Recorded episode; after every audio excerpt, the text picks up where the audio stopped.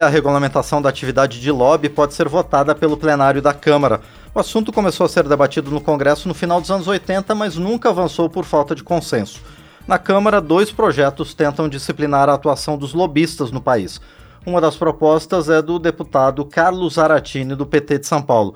O outro projeto veio do Poder Executivo. Quem vai falar agora conosco sobre a importância de regulamentar o lobby é o deputado Carlos Aratini. Deputado, bom dia, obrigado por estar aqui no painel eletrônico. Bom dia, Márcio. Bom dia a todos os ouvintes. É um prazer falar com vocês. Prazer é nosso, deputado, em receber o senhor mais uma vez aqui no Brasil, aqui no painel eletrônico, deputado. Deputado Carlos Alatini, o Brasil precisa de uma lei para regulamentar o lobby? Há uma necessidade de regulamentação pelo Congresso Nacional? Sim, é necessário a regulamentação, porque o lobby é uma coisa que existe, sempre existiu e sempre existirá. O que, que é o lobby? É a relação que o setor privado, que é, o mundo privado, tem com o poder público.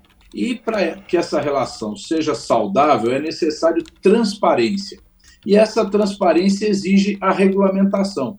Até hoje no Brasil não foi regulamentada essa atividade do lobby, que agora no projeto passou a ser chamada de representação de interesses, até para afastar uma conotação negativa da palavra lobby, mas essa representação de interesse ela precisa ter regulamentada para que as pessoas, o público, o povo, possa compreender o que está sendo feito nessa relação entre o setor privado e o poder público.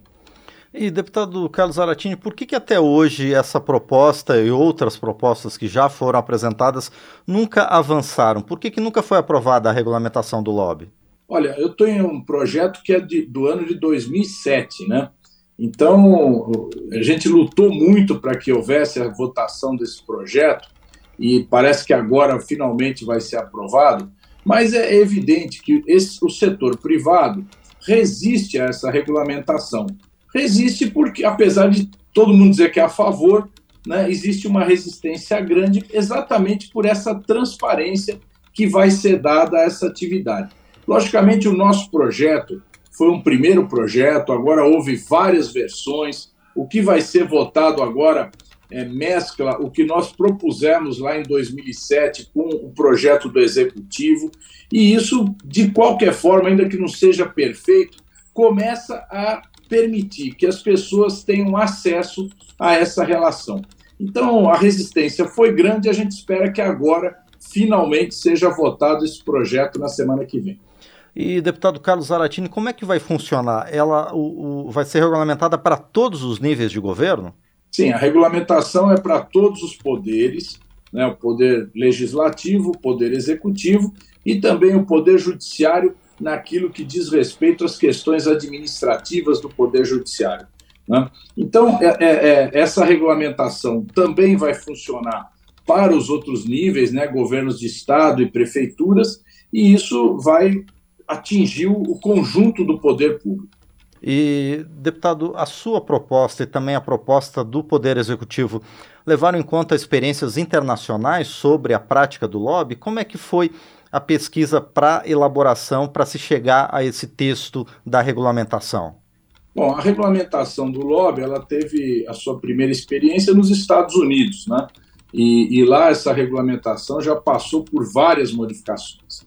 A OCDE, também o grupo de países que participa da OCDE, né, é, principalmente os europeus, né, a comunidade europeia, também tem uma prática é, de regulamentação do lobby. Então, nós utilizamos essas experiências para elaborar esse projeto né, que está agora em discussão. E, deputado Carlos Aratini, o senhor entende que ao dar mais transparência, a população entender melhor como é que eh, se trata essa representação de interesse é, a população também vai participar mais é, das discussões aqui no Congresso, também é, é, entrando em questões que dizem respeito a, a, seu segmento, a sua categoria, vai, vai dar mais participação também, além de mais transparência? É, exatamente esse é, um, aliás, um dos pontos que ainda existe de divergência no relatório do deputado Lafayette, né? É a questão que nós chamamos habitualidade. Né? Ou seja, é caracterizado no, no, no, texto do relatório, a habitualidade caracteriza a atividade de lobby.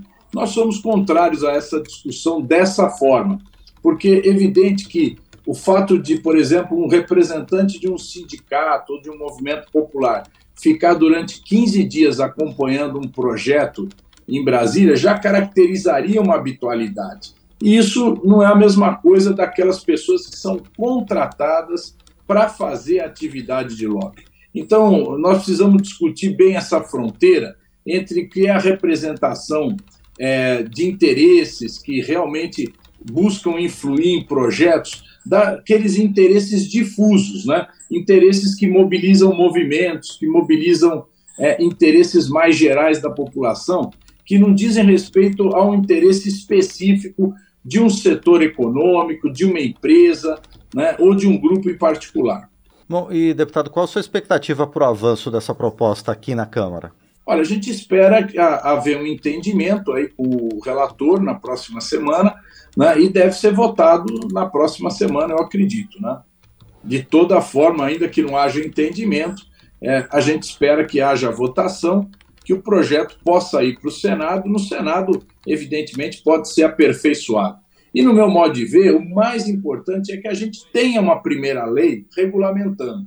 E havendo essa primeira lei, nós vamos ter uma experiência da aplicação dessa lei e o que aquilo que for ruim, aquilo que não estiver sendo é, eficiente, vamos modificando com o tempo e isso vai permitir dar mais transparência a essa atividade de representação de interesses. Muito bem, nós conversamos então com o deputado Carlos Aratini, do PT de São Paulo, autor de projeto que regulamenta a prática do lobby no Brasil, chamada de representação de interesse.